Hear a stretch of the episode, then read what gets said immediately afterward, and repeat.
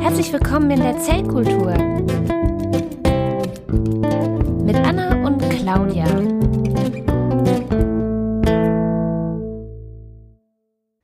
Hallo? Okay, wir werden anmoderiert. So, dann herzlich willkommen zum Zellkultur-Podcast, dem Podcast rund um Grundlagenwissen in der Biologie. Er besteht aus Anna und Claudia, beides Biologinnen, die euch alle Fragen zwischen Werwolf, Mythos und Schwangerschaftsabbruch beantworten werden. Und wie gesagt, für jede gestellte Frage gibt's hier vorne einen Keks und ich glaube sogar noch einen Sticker heute. Genau. Und ansonsten, wenn es euch gefällt, dann folgt den beiden doch auch auf Twitter. Ähm, der Twitter-Handle ist zellkultur-pod. Und ähm, genau, wenn es euch richtig gut gefallen hat, glaube ich, freuen die zwei sich auch über eine Spende per PayPal oder ihr könnt sie hinterher noch auf einen Kaffee oder einen Mate einladen. Viel Spaß. ja, ihr, ihr könnt, also, dürft auch erst klatschen.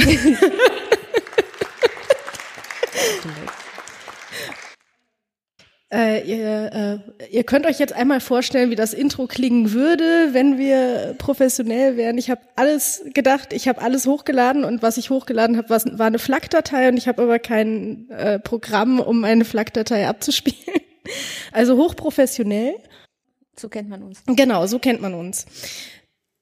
Ja, wir sind auf dem 36C3, dem 36. Chaos Communication Kongress. Wieder mal.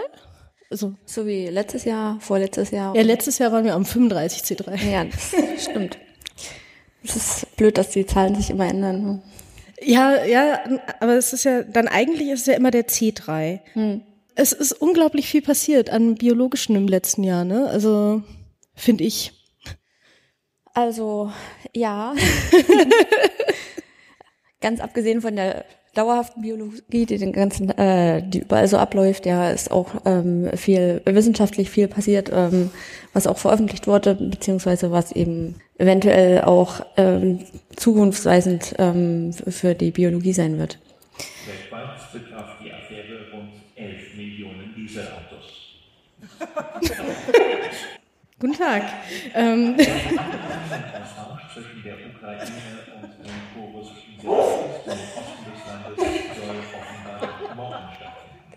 ich, ich äh, also, also was, was die Zu Zuhörenden zu Hause jetzt nicht wissen, ist, dass wir uns die Bühne mit dem Deutschlandfunk teilen und der Deutschlandfunk wollte endlich mal ein bisschen mehr Reichweite haben und hat sich deswegen bei uns in den Podcast eingeklinkt. ähm. Ja. äh, ich meine, wir waren ja vorhin schon bei Schwangerschaftsabbruch in ähm, der Ukraine, ist aber, glaube ich, also die jetzt gerade angesprochen wurde, ist aber, glaube ich, eher so die Reproduktionsmedizin, so ein Ding. Ja. Ja, also, naja, ähm, soweit ich weiß, mein, äh, soweit ich gehört habe, ist da ein relativ funktionierender Leih Leihmutterschaftsmarkt. Ah, okay, ja. Ähm, das ist natürlich, also das ist ja ein ethisches Thema, was jetzt gerade so richtig, richtig aufkommt tatsächlich, ist halt, dass man äh, seine Kinder nicht mehr, oder eine Frau ihre Kinder nicht mehr selber ausredet oder Menschen, die, die eine Gebärmutter haben, äh, sich entscheiden, die Gebärmutter einer anderen Person zu benutzen. Und zwar im Körper auch der anderen Person. Weil was man sogar schon machen kann, ist tatsächlich eine Gebärmutter transplantieren, äh, ein Kind damit austragen, was ich total cool finde. Also Menschen, die keine Gebärmutter mehr haben, aus welchem Grund auch immer, aber mal Oder eine noch hatten. nie eine hatten. Ja, meinst du, das würde gehen, dass man das? Ja, so ähm, also äh, es gibt Menschen, äh, die ähm, halt im Angeboren äh, keine ah, okay. Gebärmutter haben, also ähm, mit also, weiblichen Chromosomen so, und eben okay. entsprechend auch ausgestattet und ähm, die, wenn der Kinderwunsch sehr groß ist, ähm, versuchen die halt eben an allen Stellschrauben zu drehen, die da gehen und ähm, sowas wäre dann halt der letzte Schritt, den man geht, wenn alle anderen Möglichkeiten ausgeschöpft sind. Und es ist halt äh, auch ein bisschen so ein rechtliches Ding, weil in Deutschland ist es ja halt verboten, Le mhm. Leihmutterschaft. Mm. Das heißt, äh, die Frau, aus der das Kind kommt, ist immer die Mutter. Egal, ja, ja. Ähm, egal welche Eizelle da reinkam oder so. Ja, da, da gab es neulich bei beim Lila Podcast eine gute Folge, wo dann, wie heißt nochmal die die bekannte Feministin da? Hm?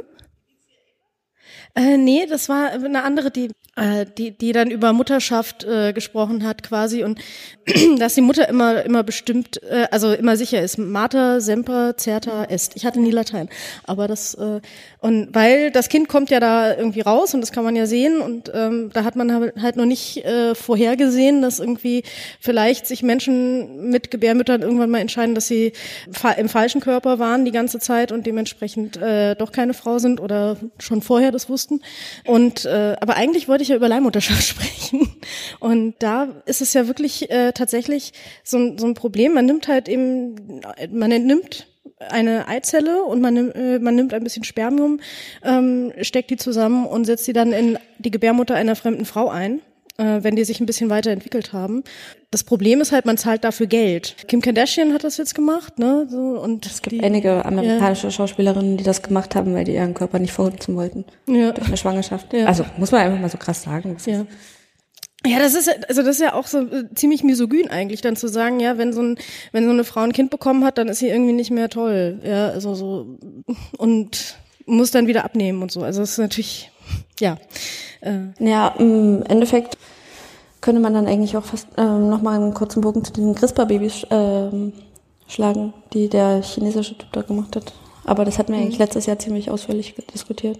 Ja, wir hätten eine Frage genau. tatsächlich. Genau, ich also klingt, klingt vielleicht wie Science Fiction, aber ähm, wie weit ist es dann, wenn Männer Kinder kriegen können oder austragen? Oder also wenn, wenn Gebärmütter implementiert werden können?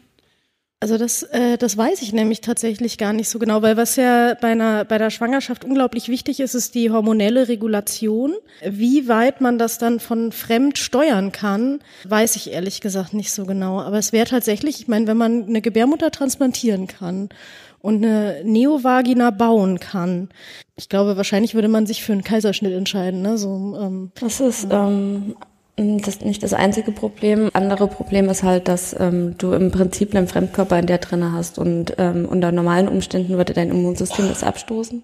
An irgendeinem Punkt ist das mal so äh, gelaufen, dass das eben der Körper der Frau ähm, das, das Kind nicht als fremd erkennt und ähm, das dann sozusagen da drin bleiben kann.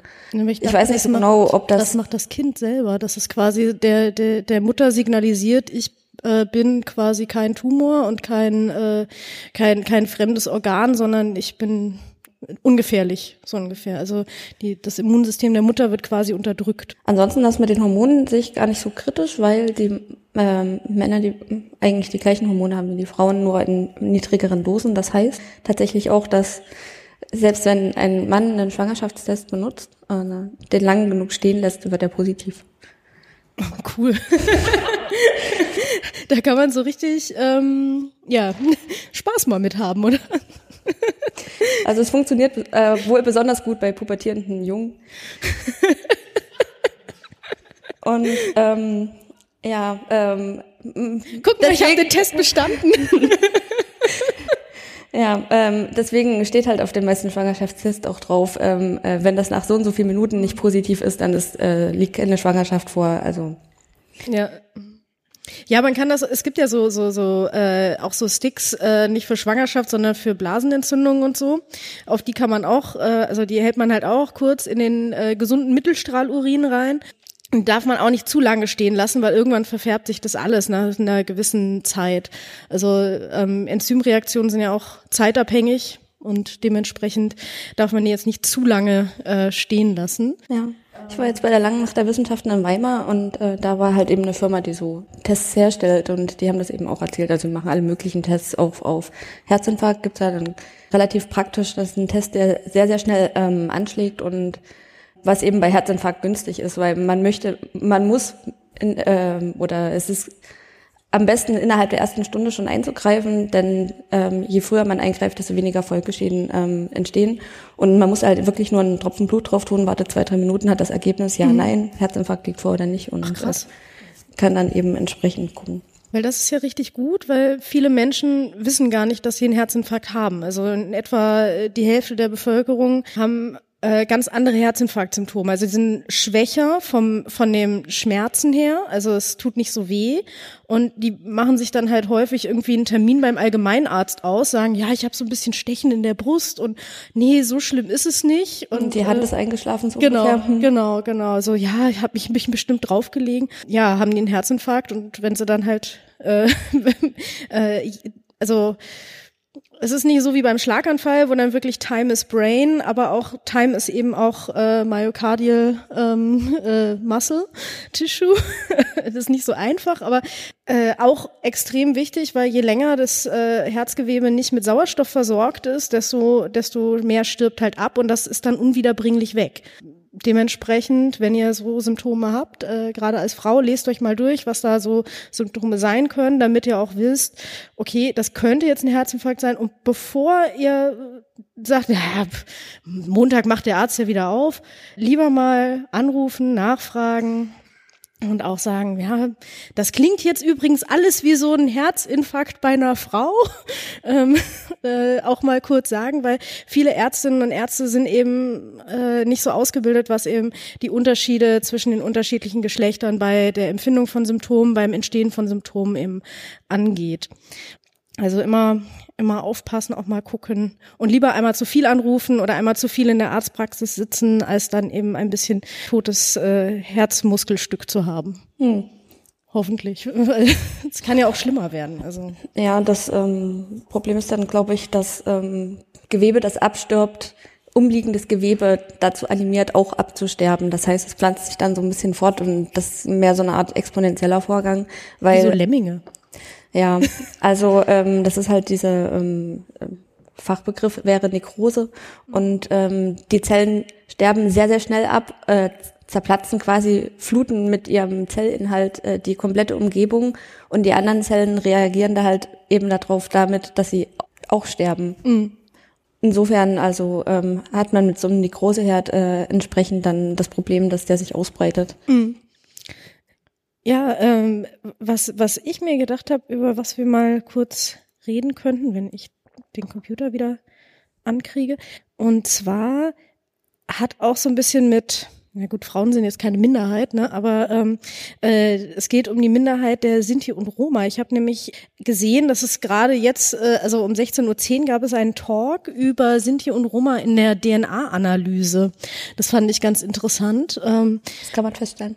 Jein, also es ist natürlich, ich habe da ja auch mal einen Talk drüber gehalten, generell über ähm, DNA-Phenotyping. Also man kann so ein bisschen sagen, ja, okay, die Person kommt so aus dem eurasischen Gebiet.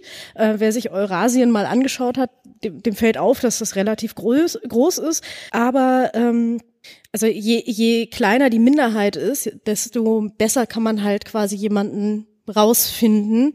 Also klar, wenn, wenn man jetzt in, in Deutschland eine weiße, blonde Person äh, die DNA findet, dann trifft das auf viele Leute zu, aber auf eine dunkelhäutige Person mit äh, dunkelbraunen Augen und äh, schwarzen Haaren und bestimmten anderen genetischen Loki, die eben in diesen Sinti und Roma, ja, in, in, zu, zu Sinti und Roma passen, dann ist man eben ganz schnell auf diesem Weg. Da musste ich auch dran denken, dass, und das wird vom Zentralrat der ähm, Sinti und Roma in Deutschland, wird das auch tatsächlich, die, die reden da sehr viel drüber. Das wusste ich gar nicht, dass die da wirklich sehr hinterher sind, weil die dadurch auch viel Stigmatisierung erfahren. Also ich muss mir den Talk noch anschauen, weil den konnte ich jetzt in der Vorbereitung zur Sendung nicht gucken. Ähm, Aber ich könnte mir voll eben erst. Ja, ich könnte mir äh, schon vorstellen, dass die dadurch, dass sie halt ähm, schon immer relativ stigmatisiert sind, eben sozusagen eine Art wie eine homogene Gruppe und mehr mhm. ähm, untereinander sich reproduzieren, so wie das eventuell auch in einigen Dörfern im Thüringer Wald mal war. Und Sprichst du aus Erfahrung? Ich komme nur aus Thüringen, aber nicht aus der Ecke dadurch, keine Ahnung, sammeln sich dann halt eben auch entsprechende genetische Merkmale mhm. an die ja. man dann halt wahrscheinlich so geklustert hat, so ein bisschen. Genau, also es, es gibt ja auch, ne, so bayerische Dörfer, früher gab es hier, wo die Leute alle gleich aussahen, wenn man natürlich nur innerhalb der, dieses Dorfes geheiratet hat, Kinder bekommen hat. Äh, man ist halt wenig raus, was natürlich, also diese, diese, ja, es ist halt ein sehr, sehr kleiner Genpool, Genpool sagt man zu so Sachen. Und ähm, ja, was, was ich sehr interessant fand, ist halt, dass die, diese DNA-Analyse, die wird halt immer mehr verwendet, um eben, ähm, ja, also die ist jetzt die ist ja jetzt in, in einigen Bundesländern schon Gesetz und die wird immer mehr verwendet, um eben nach Minderheiten zu suchen, die irgendeine Straftat begangen haben sollen. Also dass man eben schaut, die DNA-Spur hier, die ist am, ähm, äh, die, die führt uns zu einer Person, die Sinti und Roma ist, was natürlich nicht heißt, dass die Person, die die DNA-Spur hinterlassen hat, die Tat begangen hat. Also das wird häufig gleichgesetzt. Also wir haben hier eine DNA-Spur. Das heißt, diese Person hat eine Straftat begangen.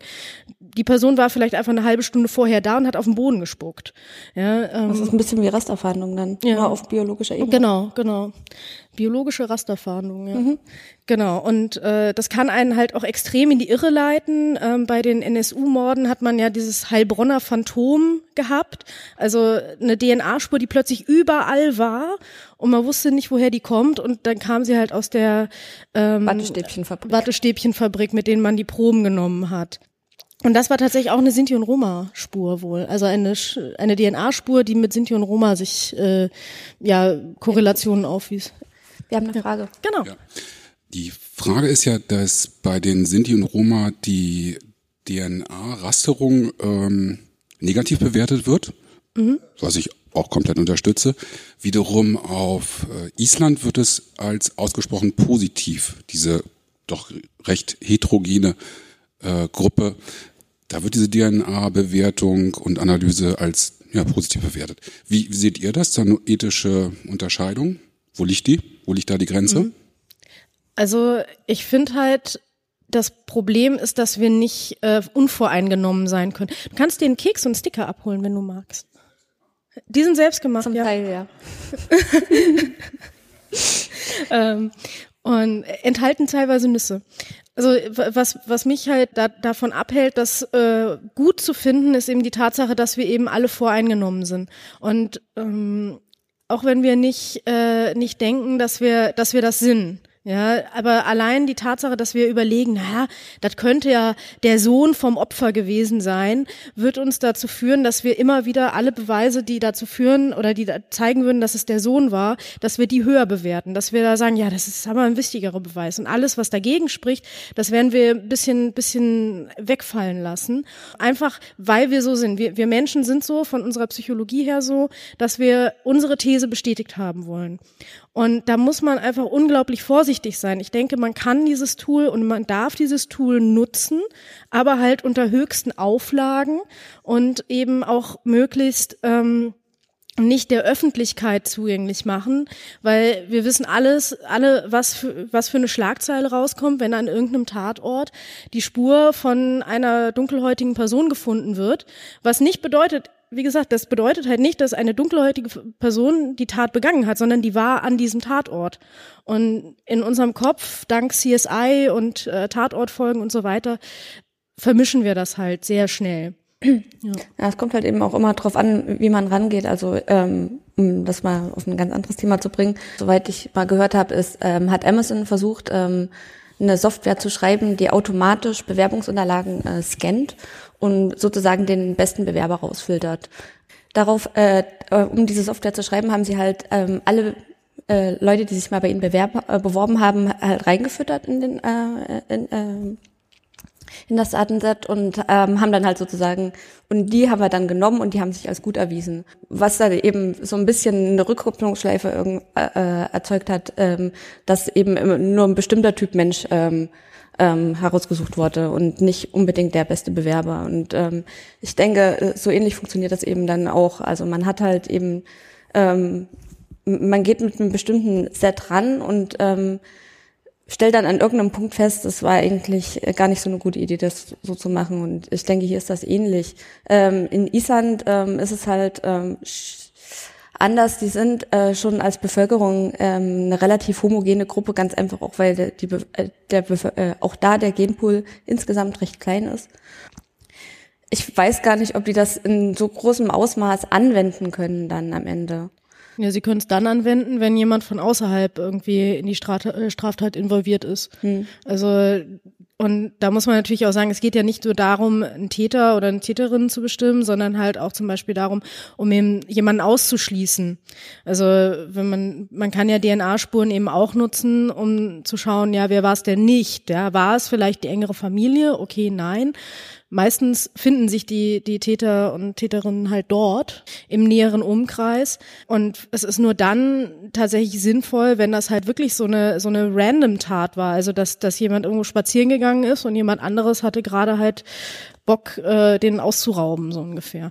Und äh, die, die, der Algorithmus ist halt immer nur so gut wie die Datenlage, auf derer ähm, programmiert wurde. Also wenn wir wenn wir jetzt äh, ganz von ganz Europa, von jedem Europäer ähm, die äh, die DNA hätten, dann hätten wir ein sehr genaues Bild davon, wie die DNA eines Standard europäischen Menschen wäre und wie sie so variiert in unterschiedlichen Ländern. Da wir das aber nicht haben, sondern immer nur Stichproben, haben wir eben nur die Datenbasis dieser Stichprobe. Und das kann natürlich sein, dass da ganz, ganz enorme Variationen fehlen.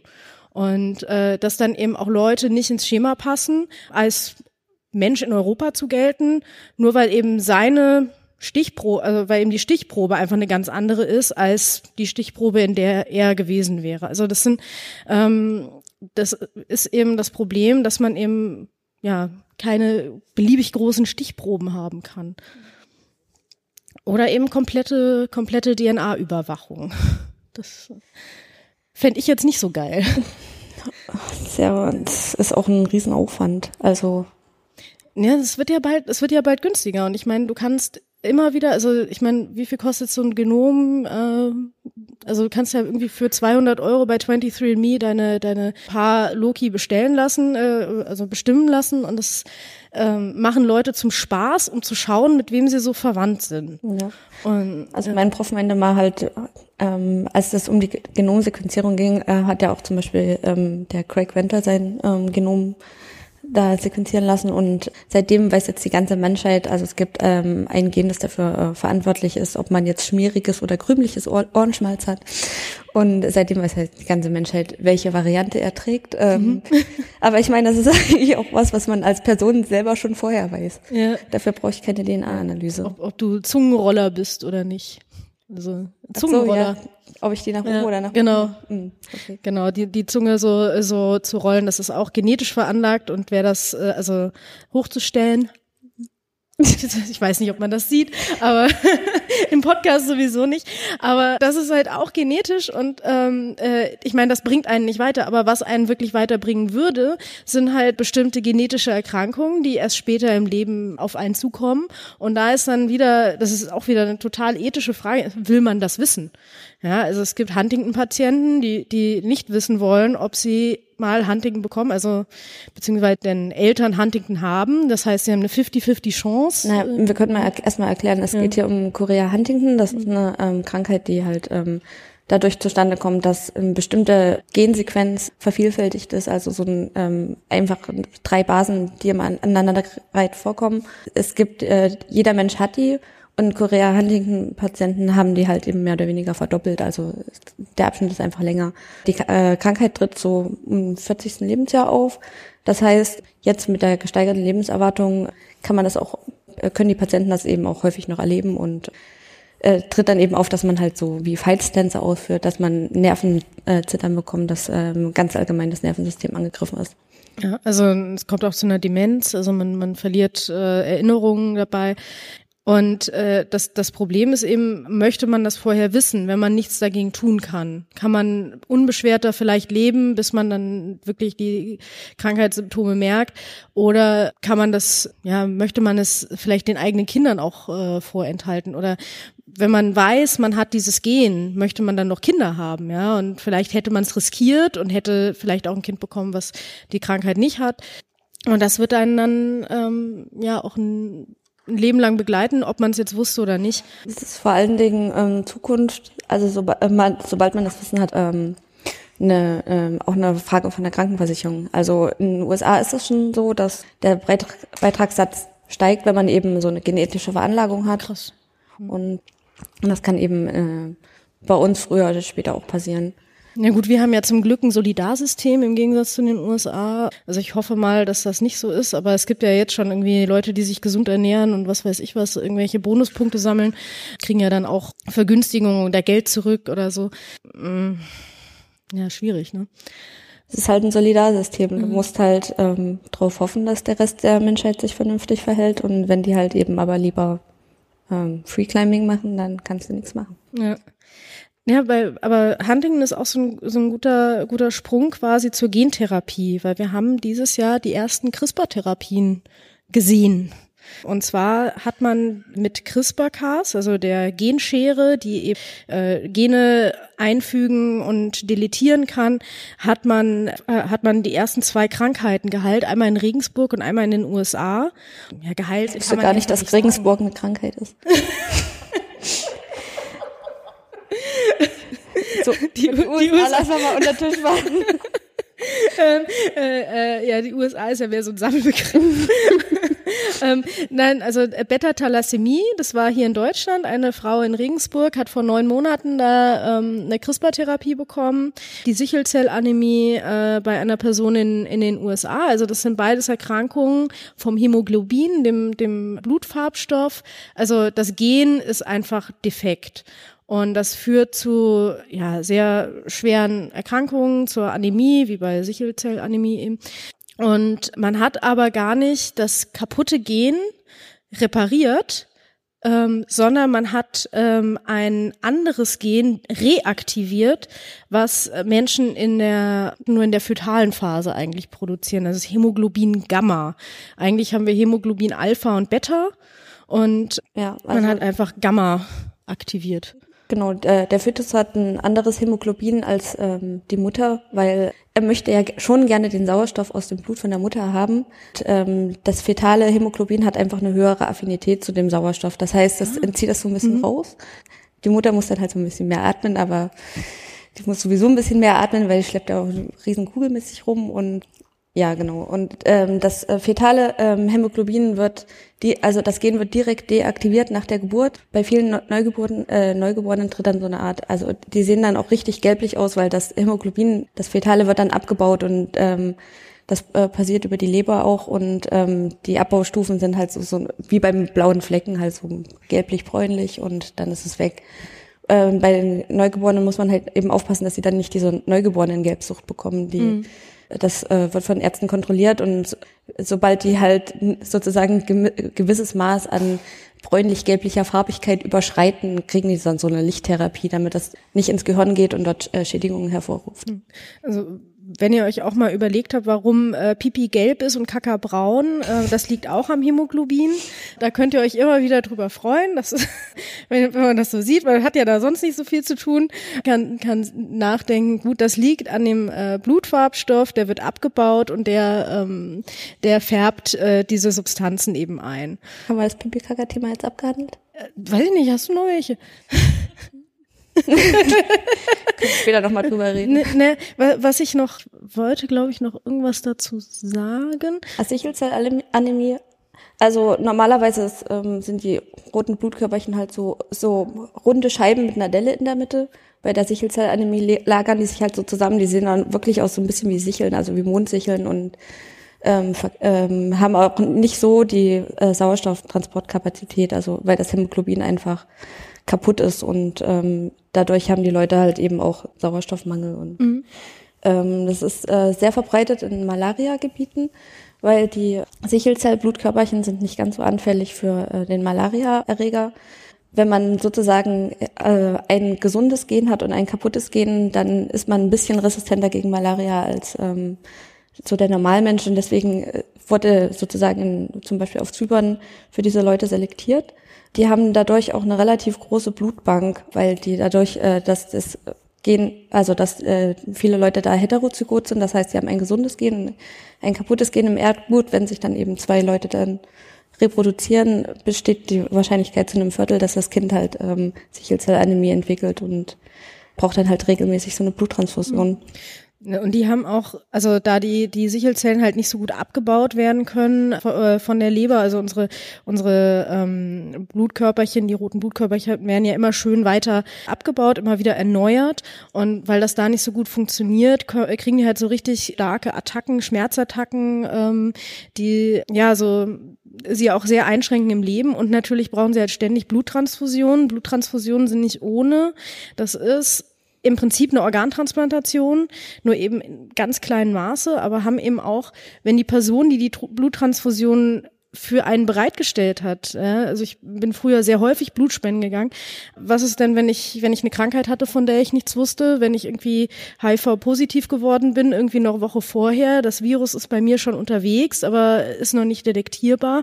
Und dann äh, die, die äh, ja, Sichelzellanämie-Patienten, Beta-Thalassämie-Patienten sind eben darauf angewiesen, dass die Leute, die Blut spenden, dass die auch ultra gesund sind, weil sonst holen die sich eben jede Krankheit auch. Ja, ähm, es ist wahrscheinlich ein Problem, was wieder aufkommen wird, denn auch der äh, mit Klimawandel wird der Malariaerreger wieder zu uns zurückkommen.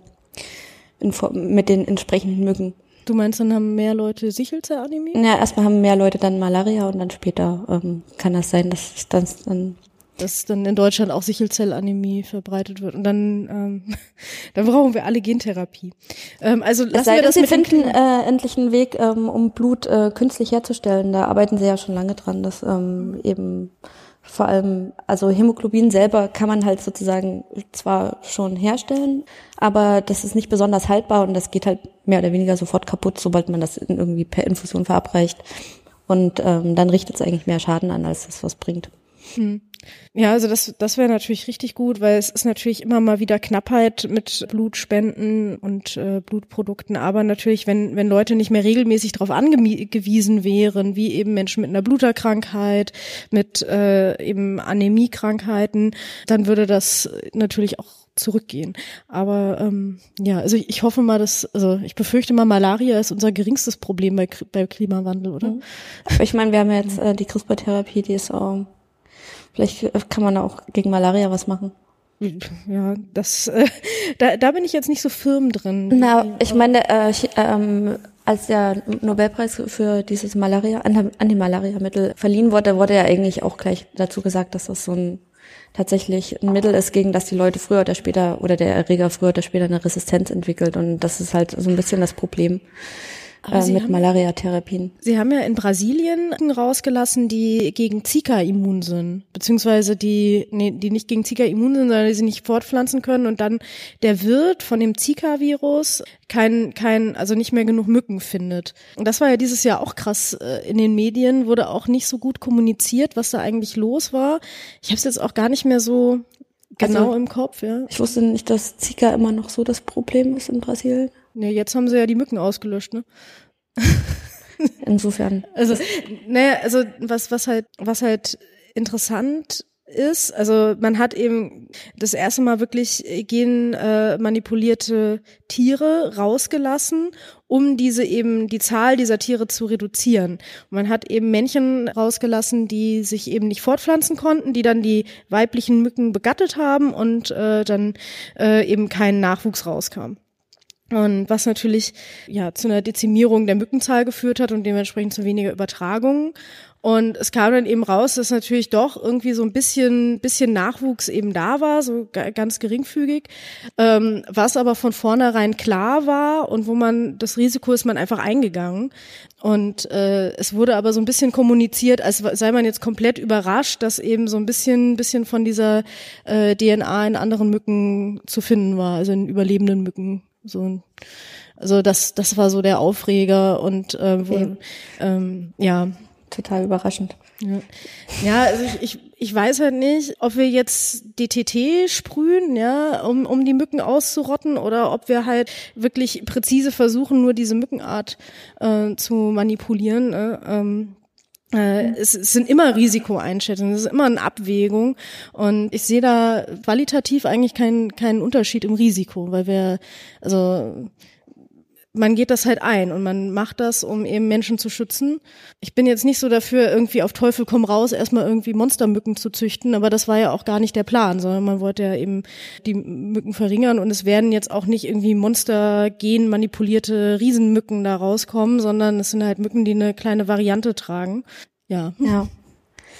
Also, ich meine, wir hatten es, glaube ich, gestern schon, wo es irgendwie darum ging, wenn das Experiment schief läuft, ob man das überhaupt mitkriegt. Aber ich meine, wenn der Mutant eben aus der Uni ausbricht, steht das schon in der Zeitung. Ähm, ja. Im Prinzip ist es ja eigentlich auch eine Art Selbstmordmücke, weil die so kurz leben, dass die ähm, so, sozusagen nur wie so ein Kamikaze quasi dafür sorgen, dass einfach ähm, jetzt diese Mückenart äh, dezimiert wird und dann müssten die eigentlich, also die Männchen müssten dann halt nach einer Saison sterben und mhm. ähm, was von den restlichen Mücken noch übrig ist. Ähm, ich meine, es sind ja auch immer ein paar Männchen dabei, die halt eben nicht äh, mutiert sind. Also mhm. ja, wir, wir verlieren die Mückenart auf jeden Fall nicht. Ja, ich, also ich weiß nicht, bei, bei Mücken bin ich da so so unemotional irgendwie. Also ich hätte ich hätte ein größeres Problem mit äh, Wildbienen und was weiß ich dem dem großen weißen Nashorn. Das ist das ist ja jetzt auch ausgestorben, das ähm, Breitmaulnashorn. Das ist jetzt könnten wir wiederbringen, oder? So wie das Mammut, das die da klonen wollten? Also ich, ich frage mich ja, warum man Geld ausgibt, um schon ausgestorbenes Tier wieder zurückzubringen, wenn wir einfach mal äh, vielleicht so Tiger und Pandas und äh, was weiß ich was retten könnten. Ne? Mhm. Also, ja. ja mhm. äh, ich weiß also nicht, ich glaub, Panda ist halt eben so der Emo unter den Tieren. Also der ist halt auch nicht sehr reproduktionsfreudig. Sind Emos nicht reproduktionsfreudig? Was erzählst du da? ja, also wie war das? He's black, he's white, he's Asian, be the Panda Bear. Okay. Ja. Aber ja, und er isst die ganze Zeit Bambus. Äh, ja, habt ihr noch Fragen? Ihr seht so, ihr seht so passiv aus, wie so ein Panda-Bär. Gibt hier nämlich noch leckere Kekse. Ich esse jetzt dem Zuhörenden esse ich jetzt was vor. Okay, ähm, soll ich so, ähm, so ja, ähm, habe ich, hab ich dich Ich weiß nicht, bei dem, ich dachte, dass das Nashorn noch nicht ganz ausgestorben ist, weil ein Exemplar lebt auf jeden Fall noch, aber die haben es irgendwie nicht geschafft, diesen, also das ist ein Männchen, das die haben es irgendwie nicht geschafft, dass, mhm. ähm, dass der sich vermehrt. Nee, das genau, sie, sie haben noch, haben wohl noch Spermaspenden von ihm. Ja. Oder, oder entnommenes Sperma. Also, also das war, genau. äh, sie hatten ein Weibchen, das war aber auch schon seine Tochter und das Problem war, dass es dann irgendwie nicht mehr geklappt hat mit der ja. Weiteren ähm, Reproduktion. Ja. Und dann ist die auch noch gestorben. Jetzt ist halt nur noch das eine Tier da. Okay, man muss, man, wir sollten vorher mit dem Schutz anfangen, bevor nur noch zwei da sind. Oder ich glaube, wir haben jetzt eine Frage. Ja, wir haben eine Frage. Hallo, hallo, schönen guten Abend, danke für euren Podcast. Mich würde mal eure Meinung interessieren zu diesen multiresistenten Keimen, dieses Problem. Haben wir dann ein Problem? Kriegen wir dann ein Problem? Können wir da überhaupt noch was machen? Sind wir doomed? Also ähm, wir werden sowieso alle sterben. Irgendwann. War ja der Spoiler für den Podcast auch. nee, tatsächlich saß mein Kind ähm, beim ähm, zu Weihnachten beim Mittagessen unter dem Tisch und hat Wir werden alle sterben gesungen. Ach so. Es war sehr schöne musikalische Untermalung. Das von, von Knorkator? Ja. Ach so, okay. Es gibt nämlich den Endlich-Podcast, da gibt's auch eine sehr schön, ein sehr schönes Lied, Wir werden alle, alle sterben. Ja. ja. Also wir weisen erstmal darauf hin, dass wir tatsächlich schon eine Folge gemacht haben zu ähm, multiresistenten ähm, Keimen, in der wir relativ ausführlich über das Thema diskutiert haben. Aber wir fassen, äh, wir beantworten natürlich trotzdem gerne die Frage nochmal kurz. Ja, ganz ähm, kurz, die, die Folge heißt Antibiotikaresistenzen, dementsprechend, also ähm, nicht nach resistenten Keimen suchen, sondern nach Antibiotikaresistenzen. Äh, Oktober so, ja. Aber wir, wir reden trotzdem drüber, weil es ist ein super wichtiges Thema. Ja. Also danke fürs, äh, danke fürs Fragen und hol dir noch einen Keks. Ja. Wir kriegen bei uns im Labor regelmäßig Proben rein, sehr viel Fisch, Sushi und so weiter. Und die sollen wir suchen auf ähm, MRSA, also multiresistenten Staphylococcus aureus und ESBL-bildende Keime, also auch ein anderes Antibiotikum. Und ich habe mich gewundert, warum wir hauptsächlich Sushi und Fisch kriegen. Und das liegt eben daran, dass die Aquakulturen relativ hart mit Antibiotika behandelt werden und man da eben gucken möchte, wenn man die Verbraucher, wenn man den Verbrauchern dann das Endprodukt präsentiert, ähm, ob da jetzt ähm, multiresistente Keime drin sind. Wir finden selten was, also gut wie gar nicht, aber es kommt schon vor. Das Problem sind tatsächlich eben, äh, ist der große Antibiotika-Einsatz in der Tierzucht. Mhm. Da sehe ich halt ähm, im Moment gerade nicht so die Möglichkeit, das einzudämmen, äh, solange Massentierhaltung besteht es ist ja nicht nur Massentierhaltung, wo man das macht. Du musst halt nur, wenn, wenn halt von deinen 500 Kühen eine krank ist, musst du halt alle 500 behandeln, präventiv, damit die nicht auch krank wird.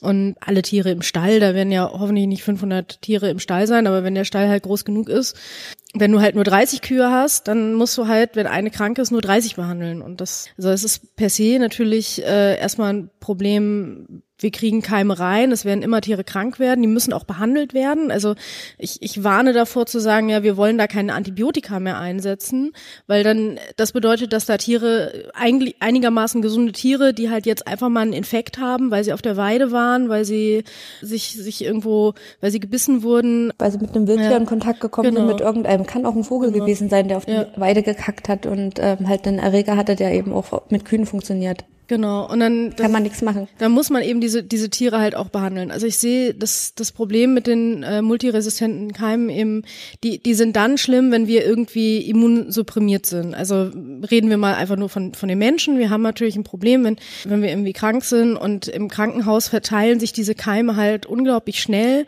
Nicht äh, nicht unbedingt, weil jetzt Pflegerinnen und äh, Pfleger und Ärzte sich die Ärztinnen nicht die Hände waschen, sondern halt auch einfach, weil man so eng aufeinander liegt.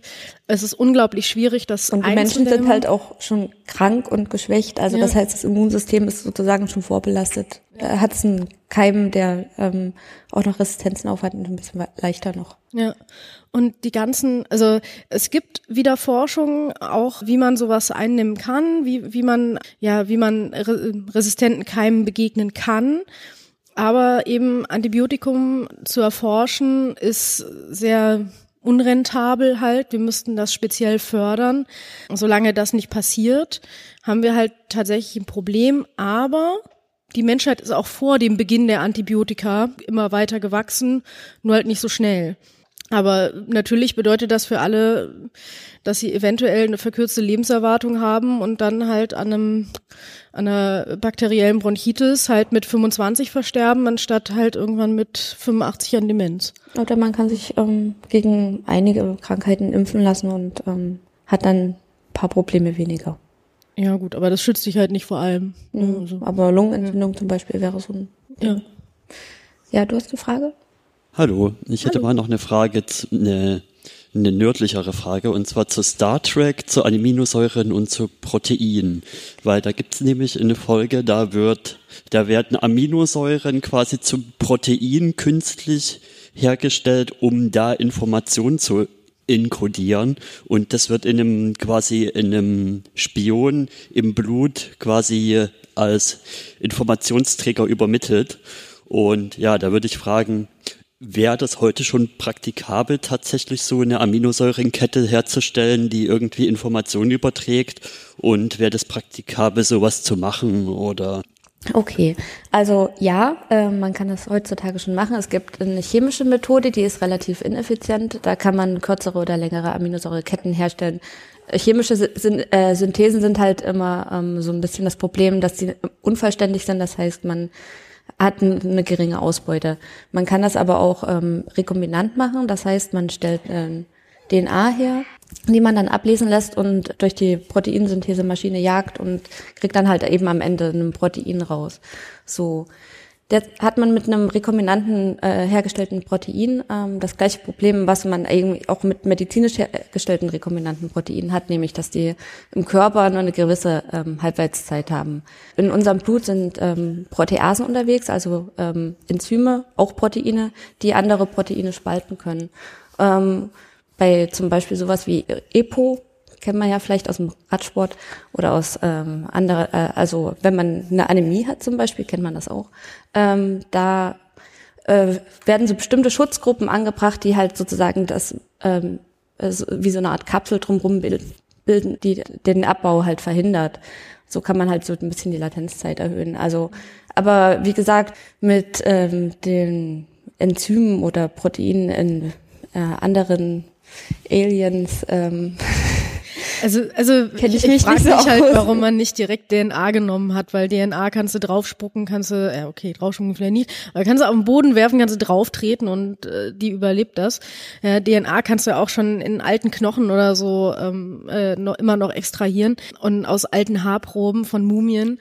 Und sie ist halt unsichtbar, also du kannst dir, also Idee wäre jetzt halt, ne, DNA irgendwie unter den Fingernagel und in, in ein bisschen Dreck und das würde halt niemandem auffallen. Und wenn du, du hast ja mit der DNA quasi einen äh, Quartärcode, also keinen Binärcode, sondern hast ja vier Aminosäuren.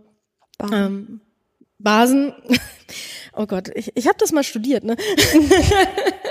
ähm, ja, und bei den Aminosäuren ist es halt einfach so, die sind halt schon sehr instabil. Also ich habe irgendwann mal in einem Praktikum hatte ich ein Protein aufgereinigt und äh, da hatte mir der äh, äh, ja der mein Betreuer quasi so gesagt so ja oder, ne so und das Protein bla bla bla stell es hier hin und dann stelle ich das halt neben die Eisbox.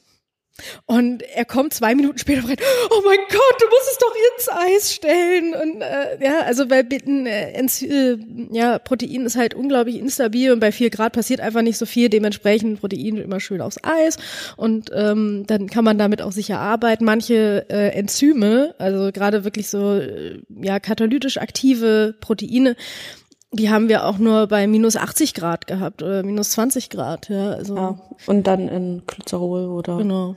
Man verschickt die dann halt lyophilisiert, damit denen nichts passiert. Genau. Also dementsprechend, es ist sicherer, sowas in der DNA zu machen oder man gibt, das wäre natürlich äh, dann besonders klug, man, man insertiert ein bisschen DNA in, in, in Zellen rein, die man mit sich rumträgt irgendwo. Die produzieren dann aber das Protein, wo dann der Code drin ist. Da wir deutlich mehr Aminosäuren haben als, als DNA-Basen, kann man da richtige Wörter schreiben. Also die haben ja, die haben ja alle Abkürzungen, T, F, und so weiter, G und dann kann man da könnte man Im Prinzip sogar Wörter 20 schreiben. Buchstaben zur Verfügung. Ja. Genau, also es fehlen nur sechs Stück, das heißt, man müsste sich für die irgendwie was einfallen lassen. Ja. Ja, oder man lässt die halt Sehr aus. kreativ oder Ja. oder man nimmt halt so ungewöhnliche Aminosäuren, die halt eben nicht durch die DNA kodiert sind, aber vielleicht kann man da auch noch Ja. einen Weg finden. Ja, aber gut, die müsste man ja dann schon irgendwie in der DNA vorbereiten. Ja, aber aber ich finde das cool, weil es so, ein, so, ein, so eine Spionensache hat. Man hat ja auch versucht und überlegt, ob man nicht DNA wirklich nutzt als Speichermedium, aber das Problem ist natürlich die Synthese, dass man eben, also ich weiß nicht, wie viel das kostet, so 20 DNA-Basen haben bei uns so 20 Euro, nee, zwei, drei Euro gekostet. Es Ähm, wird schwieriger, je länger das DNA-Stück ist, weil chemische Synthesen halt ineffizient sind. Ja. Also wenn wir äh, für eine Polymerase-Kettenreaktion ein Primer-Paar bestellen, dann kostet das wenige Euro, aber je länger das DNA-Stück wird, desto schwieriger wird es dann. Also kurze Informationen sind günstig. Äh, fasst euch kurz, wie mit der SMS damals. Ja. Genau, wir haben noch eine Frage. Ich nehme dann gleich nochmal einen Vanillekipferl. Ähm, zu, den, zu der Frage mit dem Antibiotika. Wie, wie sieht's aus? Wenn Antibiotika am Ende ist, könnte dann eventuell Phagen, könnten das die Antwort sein? Danke. Na, die Russen beforschen das Thema ja schon mehrere Jahrzehnte. Ähm, ist dann ein bisschen untergegangen, als die Antibiotika aufkamen, wird jetzt wieder neu rausgegraben. Also erstmal ähm, Phagen sind ähm, so Viren, die nur Bakterien befallen und diese dann umbringen. Und ähm, man hat sich das halt eben überlegt, weil die relativ spezifisch für, für ein Bakterium sind. Ich glaube, ähm, dass das Manko an der Sache ist, dass ähm, ähm, die, die Viren sozusagen, also den Bakteriophagen in, in den menschlichen Körper zu tun, weil das Immunsystem des Menschen erkennt eben auch fremde DNA und der Virus ist halt eine fremde DNA und macht das eben auch kaputt. Ja. Ja, also das ist das ist noch so ein bisschen das Problem, aber ich meine, das äh, wird uns nicht mehr so lange abhalten. Also auch bei bei Gentherapien suchen wir ja nach äh, guten Vektoren. Das sind meistens auch Viren, halt eben Viren, die ja eben Menschenzellen befallen, die wir unschädlich machen, dann da die DNA reinstopfen, die in die die dann äh, unser Genom reparieren soll. Und da finden wir halt auch Wege, die möglichst ja spezifisch zu machen. Ähm, das ist eine Frage der Zeit. Es ist halt auch eine Frage, wie praktikabel akzeptabel ist es dann? Weil, also eigentlich hatten wir jetzt echt einen guten Lauf mit den Antibiotika. Das hat gut funktioniert. Die Leute sind halt zum Arzt gegangen, haben eine Packung Antibiotika bekommen und sind nach Hause gegangen und haben dann äh, eine Woche lang jeden Tag drei Kapseln geschluckt und dann war auch die, der Infekt vorbei. Aber so Phagen, die sind natürlich äh, ja sehr instabil. Also es ist ein bisschen wie das Protein. Da muss man da darauf achten, dass die bei vier oder minus 20 Grad oder was weiß ich gelagert werden. Wie die äh, administriert werden, wenn die, wenn die per ähm, per Spritze gegeben werden müssen, ist dann nochmal äh, ja, schwieriger. Also die Handhabung ist halt sicherlich auch ein Problem. Deswegen, ich denke, das wäre mehr sowas für so Edge-Cases von Leuten, die in der Klinik sind. Also das Problem ist halt, dass Antibiotika auch recht vielfältig eingesetzt werden. Ich hatte jetzt letztens einen Artikel gelesen, wo jetzt ähm, in Kanada ähm, Antibiotika äh, Gebrauch untersucht wurde und äh, es wird halt zum Beispiel auch prophylaktisch vor Operationen gegeben. Das heißt, wenn man sich zum Beispiel ein künstliches Kniegelenk oder was anderes einsetzen lässt, eine Herzklappe, äh, dann gibt ähm, prophylaktisch ähm, Antibiotika, damit man ähm, sich da nicht eine Infektion reinholt. Das, diese Operationen werden dadurch jetzt eben erschwert, ähm, da, dass man eben oder ja, man muss dann eben noch viel mehr auf Sterilität achten, als es mhm. jetzt eh schon der Fall ist.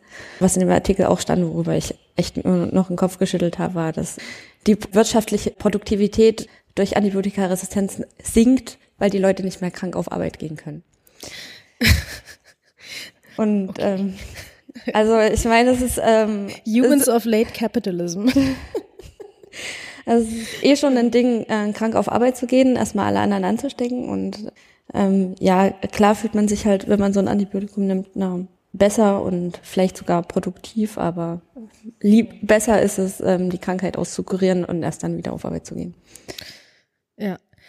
So, vielleicht haben wir noch Zeit für eine Mini-Frage. Ähm, zwei Minuten sind noch. Es hechtet niemand panisch zum Mikrofon. Ja, ja Sauerei. Dann, dann sage ich noch was. Aber es ist ein schönes biologisches Ende, so Hechten und Sauerei.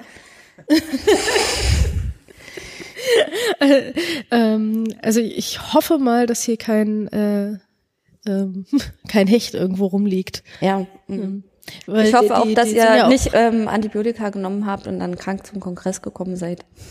Genau, Kon Kon Kongressseuche bitte an der Tür weglassen. Bitte wascht euch immer wieder die Hände, auch vorm Essen, am besten mit warmem Wasser und Seife. Ihr könnt auch, wenn ihr Bedenken habt, die Hände desinfizieren.